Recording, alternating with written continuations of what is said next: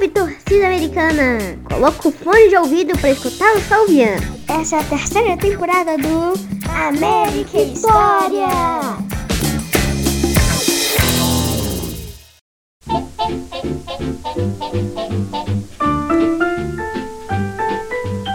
Heaven, I'm in heaven, and my heart beats so that I can hardly speak.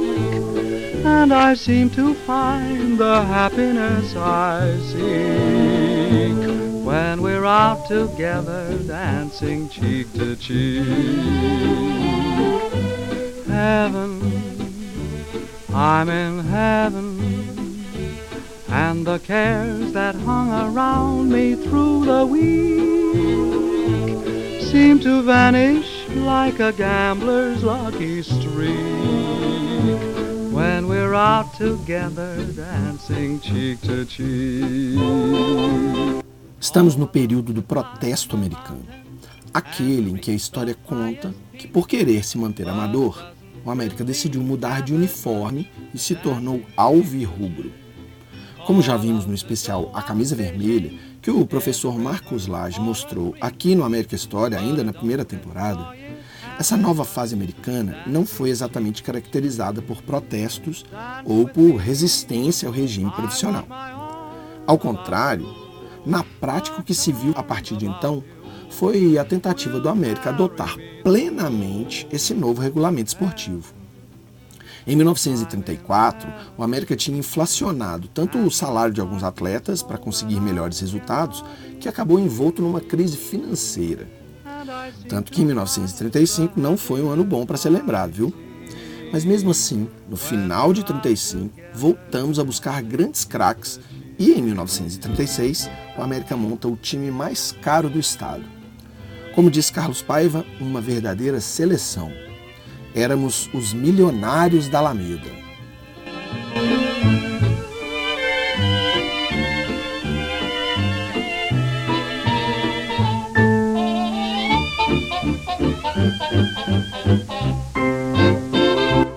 Entre agosto e setembro de 1935, a diretoria americana enviou um dos seus jogadores a outros centros de futebol brasileiro para que esse arranjasse novos elementos de valor. Paulo Alves dos Santos, o Dondon, um mineiro de Cataguases que havia jogado pela seleção brasileira em amistosos no ano de 34 e era atleta americano nesse período, foi o incumbido dessa missão. Ele arregaça as mangas e vai ao Rio obter reforços visita o Bom Sucesso Futebol Clube, time da zona norte do Rio de Janeiro.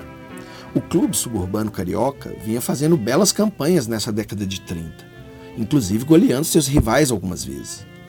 Leônidas da Silva, o Diamante Negro, jogou no clube Rubri Anil entre 30 e 32.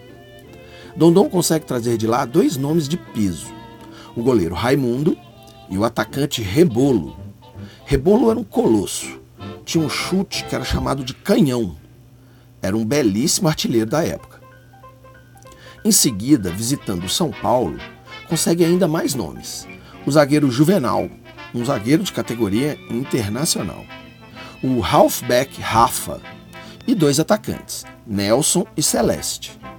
Do Juventus, busca o centro médio Moacir. Voltando para Minas, passa em Juiz de Fora e traz Lima, que jogava no Tupi e era assim um pau para toda obra. Jogava indistintamente em várias posições. Vai a Sabará e traz de lá o mascote, o zagueiro do Siderúrgica que ditava a cátedra, como se dizia à época.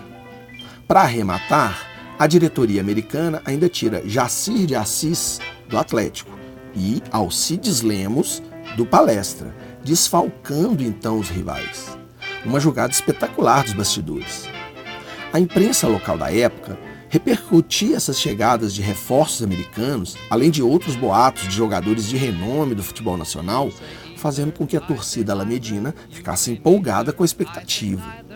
Carlos Paiva relata que quando do primeiro treino dos novos contratados, em 27 de janeiro, que estava marcado para começar às 10h30 da manhã, a arquibancada ficou mais cheia que a do jogo Mineiros versus Cariocas.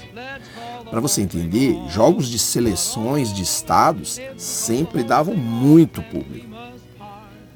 A torcida americana já começou a invadir as arquibancadas às sete e meia da manhã. Tamanha expectativa. Teve quem dormisse no campo. Relógios foram adiantados, amigos foram chamados, quem foi à missa saiu de lá direto para o campo.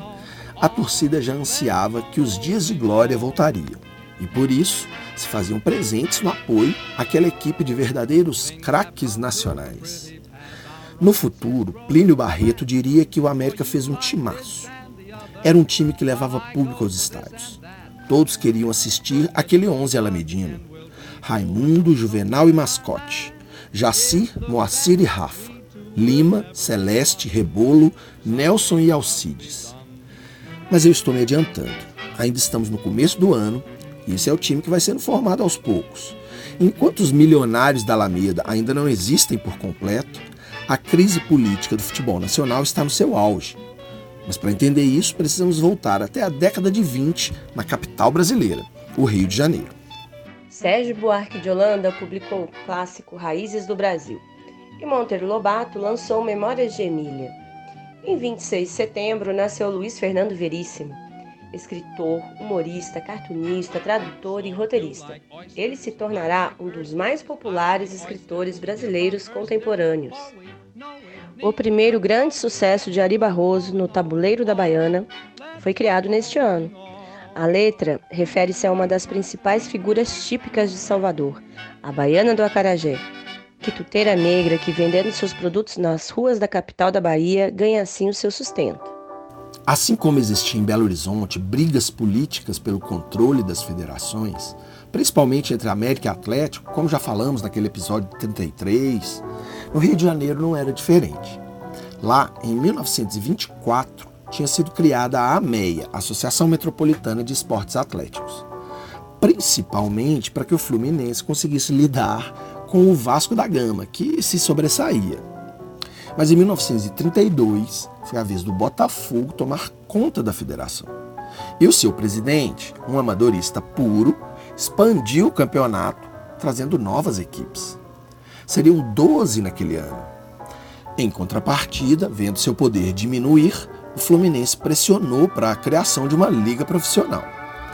Estão vendo as semelhanças? Aqui em Minas foi muito parecido. O Atlético também liderou a liga profissional como forma de aumentar seu poder na federação. E o América se contrapôs, sendo a favor do amadorismo.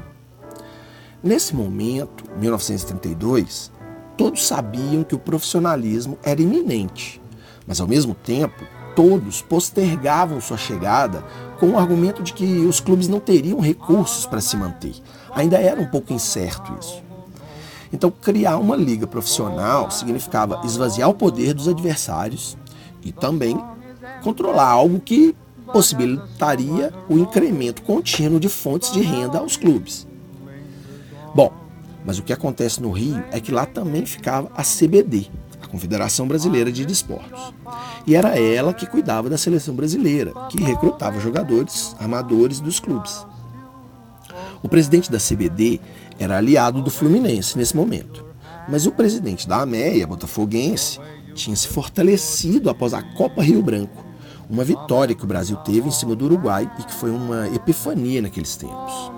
A seleção brasileira viajou para Montevidéu desfalcada de vários atletas brancos, que foram substituídos por outros negros e mulatos. O articulador desse movimento foi Rivadavia Meyer, o presidente da MEIA, o botafoguense que eu falei anteriormente. Esse time mesclado não decepcionou. Vencemos por 2 a 1. Entendo um contexto dessa vitória. A seleção uruguaia dominou a década de 20, ganhando os títulos olímpicos de 24 e 28, além da primeira Copa do Mundo em 1930. Ganhar um único jogo em 32 foi um feito inédito e muito comemorado pelos brasileiros. No retorno ao Rio, milhares de pessoas aguardavam os craques para a grandiosa festa. A homenagem final aconteceu em frente ao Palácio do Catete, onde os jogadores foram recebidos pelo próprio presidente Getúlio Vargas. Hoje esse ritual é comum, né? Mas era inédito até aquela data. Para o historiador Eric Hobsbawm, o espetáculo esportivo havia se tornado um meio eficaz para inculcar sentimentos nacionalistas. O torcedor, quando observa a seleção nacional jogar, está vendo um pretenso espelho da nação. E, mais importante, se sente participando dela.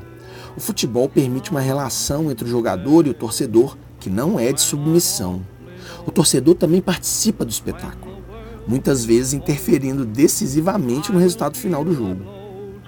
A seleção brasileira seria o veículo perfeito a dar concretude à idealização de democracia social do Estado Novo não como fora antes de 1930, quando os cretes eram formados por jogadores brancos e de boa família, mas sim com pobres e ricos, negros e brancos, representando uma única nação. Com o fortalecimento que a Meia tinha conseguido, o Fluminense e seus aliados foram então desfiliados da federação e, portanto, automaticamente desligados da CBD. Era a Meia que detinha os direitos de filiação esportiva, mas como eu disse, o Fluminense tinha um aliado na presidência da CBD. E com isso conseguiu aprovar, depois de muita discussão, né, conseguiu aprovar um novo estatuto possibilitando a atuação de jogadores profissionais. Foi nesse contexto que o futebol profissional então chega no Brasil. A partir daí, a Liga Carioca de Futebol, unida à Associação Paulista de Esportes Atléticos, funda a Federação Brasileira de Futebol. Passam a existir então a CBD e a FBF. Nas demais praças, essas desavenças reverberam.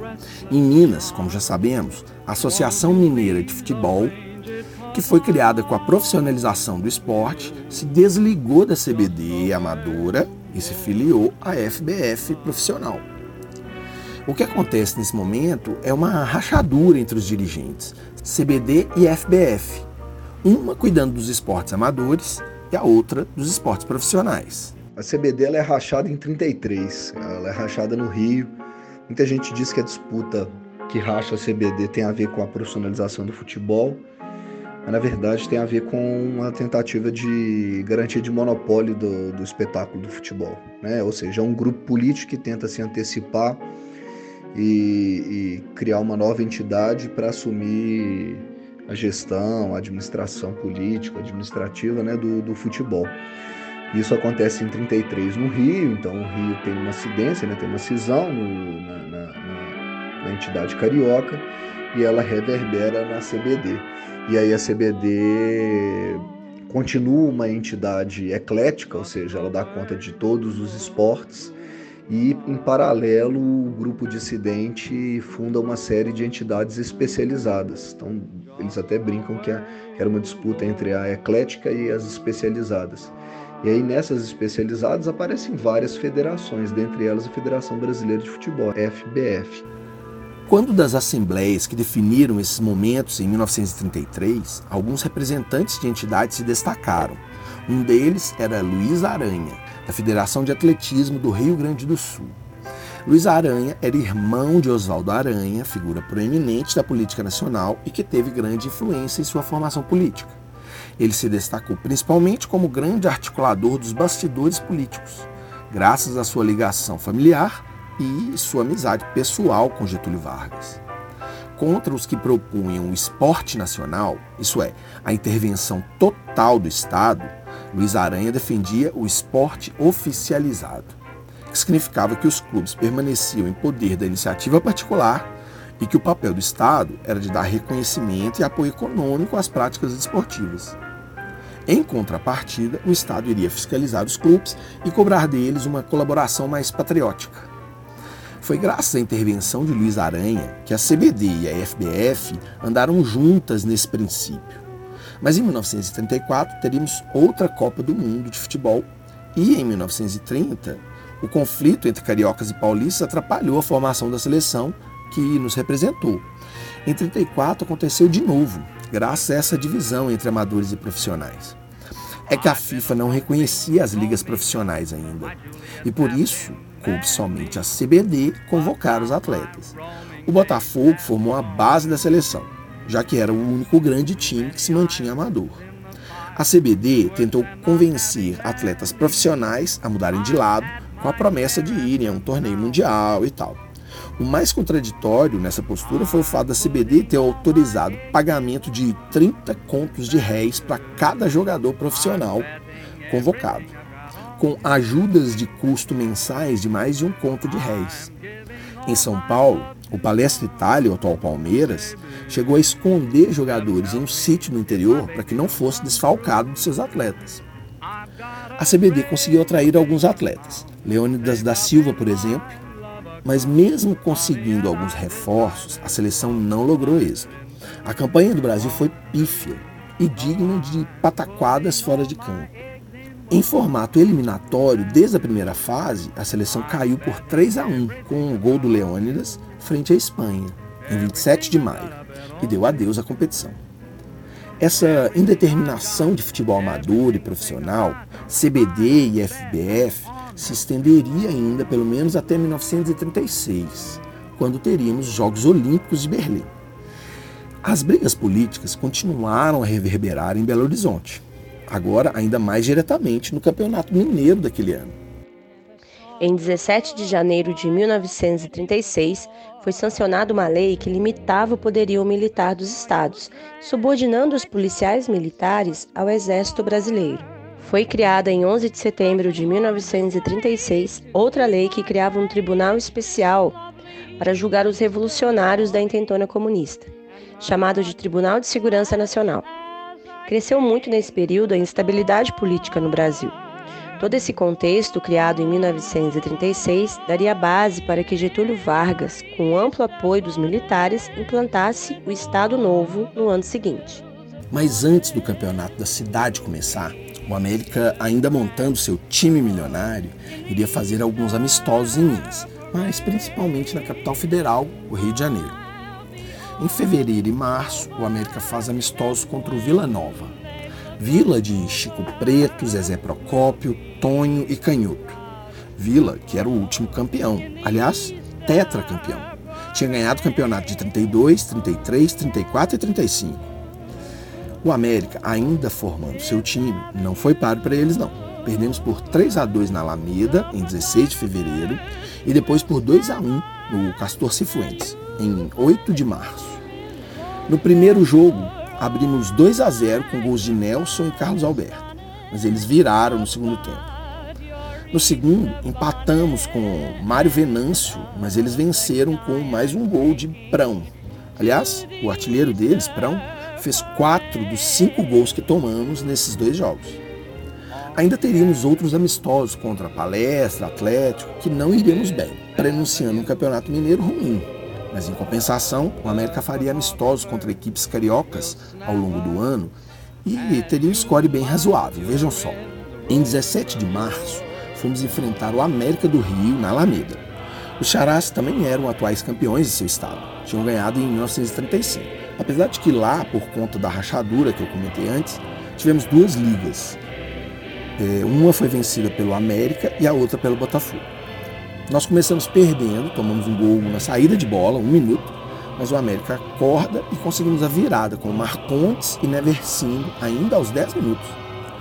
Mas eles empatam aos 36 e o jogo segue assim até o final, 2 a 2. Em 3 de maio, enfrentamos o Bom Sucesso, ainda na Alameda. Com dois gols de Alcides, um de Mascote e um de Nelson, vencemos por 4 a 1. Em 14 de junho, enfrentamos os Charás Cariocas de novo, agora em Campos Sales, e não damos desculpas. Eles haviam pedido um novo jogo, visto que o anterior, na Alameda, tinha terminado em 2 a 2. Nesse, Celeste faz 3, Lima faz 1 e goleamos por 4 a 2. Em 18 de junho é a vez do Flamengo, que convidou o América para mostrar a força do futebol carioca, no mesmo estádio de Campos Sales. Lima faz 2, Celeste 1 um, e Nelson 1 um, em mais uma goleada, 4 a 2. Em 30 de agosto, vamos às Laranjeiras enfrentar o poderoso Fluminense. Começamos perdendo, mas ainda no primeiro tempo viramos para 2 a 1 com gols de Nelson e Celeste. No final sofremos um empate e termina 2 a 2 ainda estamos invictos, três vitórias e duas, de dois empates. Mas em 17 de novembro é a vez de pegar o Botafogo e, na Alameda, sofremos a primeira derrota para os cariocas, 4 a 0, e não vimos a cor da bola. Para compensar, em 1 de dezembro recebemos o Bangu Alameda e aplicamos nada mais, nada menos que 10 a 1. Celeste se destaca e faz cinco gols. Miro, Nelson, Lima e Alcides fazem um cada e o Bangu faz um contra. Para acalmar a torcida, que não gostou do revés para o Botafogo, lavamos a alma nesse chocolate. Temporada contra Cariocas, então, são quatro vitórias, dois empates e uma derrota. 26 gols a favor, 14 contra. Um bom retrospecto, mas aquém de uma equipe tida como o melhor do estado, não é não? E no Campeonato Mineiro as dificuldades seriam ainda maiores. Em 25 de outubro, Adolf Hitler assina aliança com o ditador italiano fascista Benito Mussolini. E em 25 de novembro é feita a assinatura do Pacto Anti-Comintern pela Alemanha e o Japão. O acordo tinha como objetivo a oposição ao desenvolvimento do comunismo. No dia 18 de julho de 1936, o levante dos militares nacionalistas espanhóis dava início a um dos mais emblemáticos conflitos do século XX, a Guerra Civil Espanhola, que acabaria com a derrota dos republicanos e o início da ditadura franquista. Antes do Mineiro começar, sempre tinha o torneio início, que era uma espécie de rodada amistosa de jogos, só que com o campeão. Era disputado sempre num dia único e era antes do campeonato começar. Era um torneio tradicional que durou até a década de 60. Nesse ano, os times de Nova Lima queriam fundar uma outra liga e se filiaram à FAMA, Federação das Associações Mineiras de Atletismo. Fizeram isso e, consequentemente, se filiaram à CBD, saindo da FBF. Esse foi o primeiro sinal de que as coisas não terminariam como estavam. Os demais times adiaram o torneio início e, consequentemente, o campeonato para contornar essa decisão. Conseguiram reverter a decisão dos times de Nova Lima e, assim, em 21 de maio, tivemos o torneio início com o América sendo campeão. Gol do Rebolo, com o América vencendo o Atlético por 1 a 0 no, na, no jogo final. Em seguida, vamos ao campeonato propriamente. O campeonato da cidade de Belo Horizonte, de 1936, seria disputado por seis equipes. América, Atlético e Palestra de Belo Horizonte, Retiro e Vila Nova de Nova Lima e Siderúrgica de Sabará. O formato era de pontos corridos, mas divididos em três turnos. Um turno para jogar em casa, outro turno para jogar fora e um terceiro que seriam jogos em campos neutros. Então, por exemplo, o América jogaria contra o Atlético na Alameda, em casa, no estádio Antônio Carlos, fora, e no estádio JK do Cruzeiro, como campo neutro. O campeonato começa em maio, na sequência do torneio início, e duraria até o final do ano. Mas não tinha uma regularidade muito boa. Não eram as rodadas certinhas, até porque dependia da disponibilidade dos clubes. E amistosos eram muito valorizados, porque arrecadavam grandes públicos. Então o campeonato se adequava a esse calendário de amistosos. O América começa jogando contra o Retiro em 24 de maio na Alameda.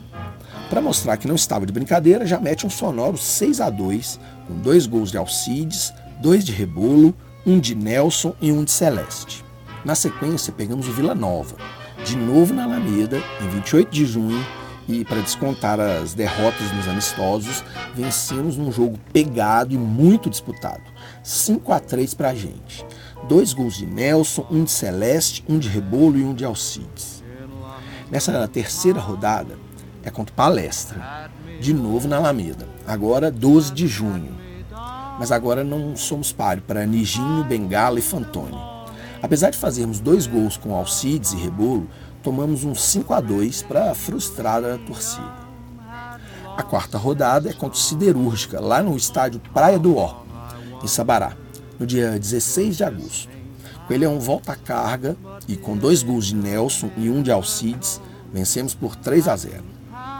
Agora só falta a última rodada do turno. Clássico das Multidões, que será no estádio Antônio Carlos no dia 23 de agosto.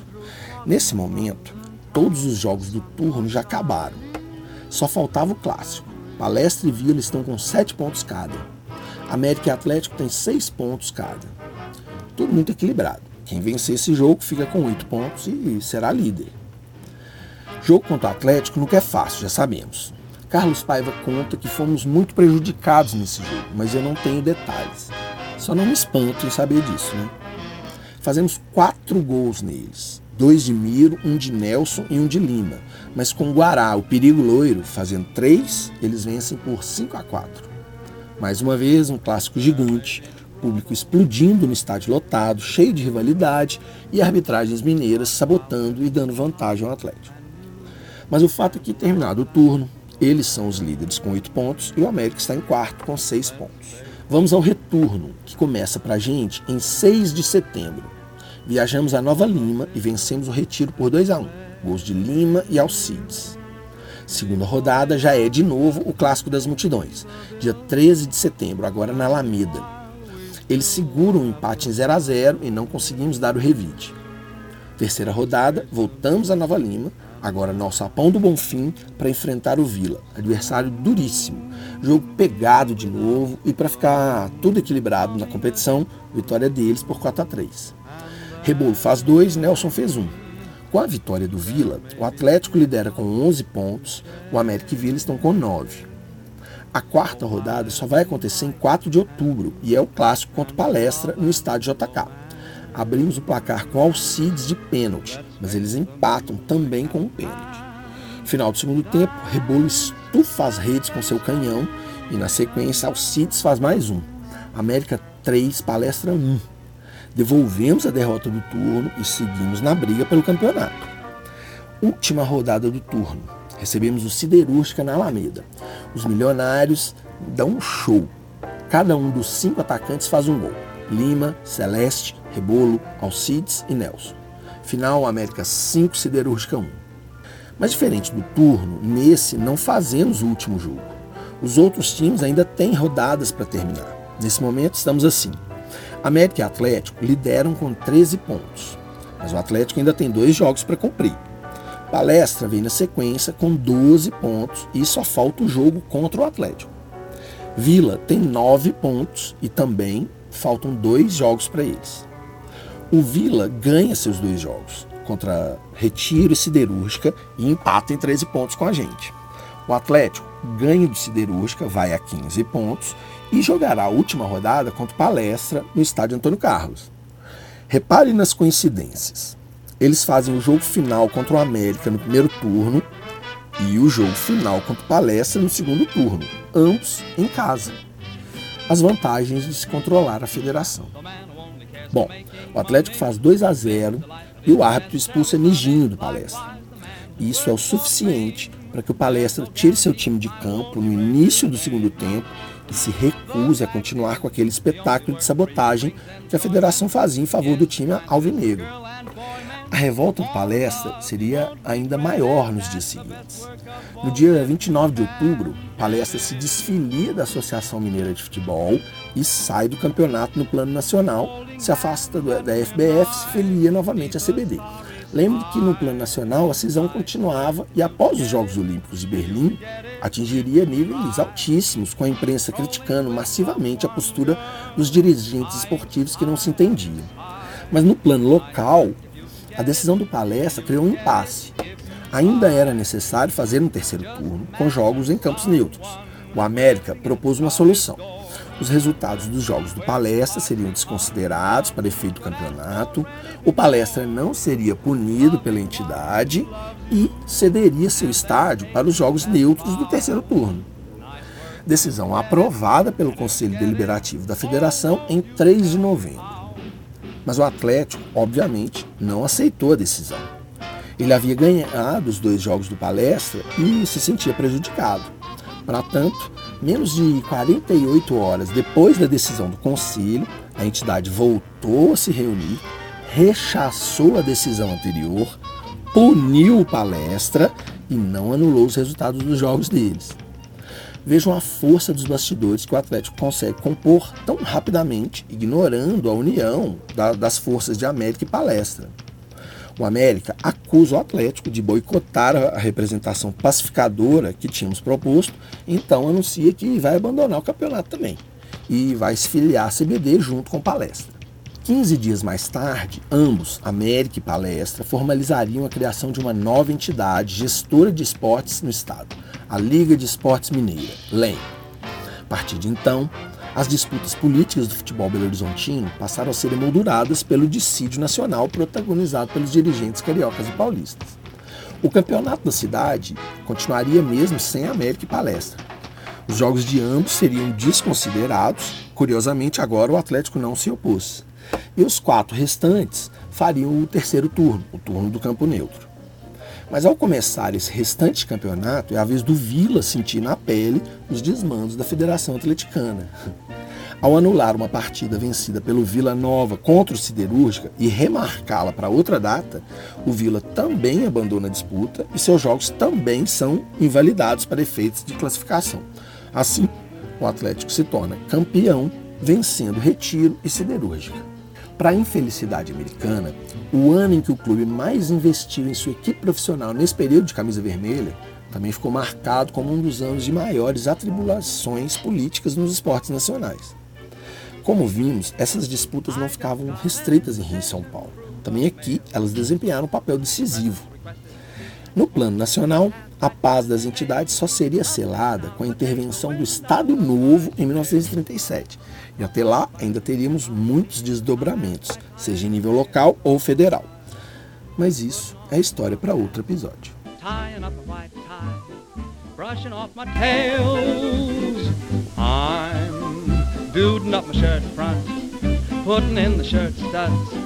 Polishing my nails. I'm stepping out, my dear, to breathe an atmosphere that simply reeks with class. And I trust that you'll excuse my dust when I step on the gas. For I'll be there, putting down my top hat, mussing up my white tie, dancing in my tail, down my top hat, mussing up my white tie, dancing in my tails, putting down my top hat, mussing up my white tie, dancing in my tails, putting down my top hat, mussing up my white tie. dancing in my tail, putting down my top hat, muzzling up my white tie, dancing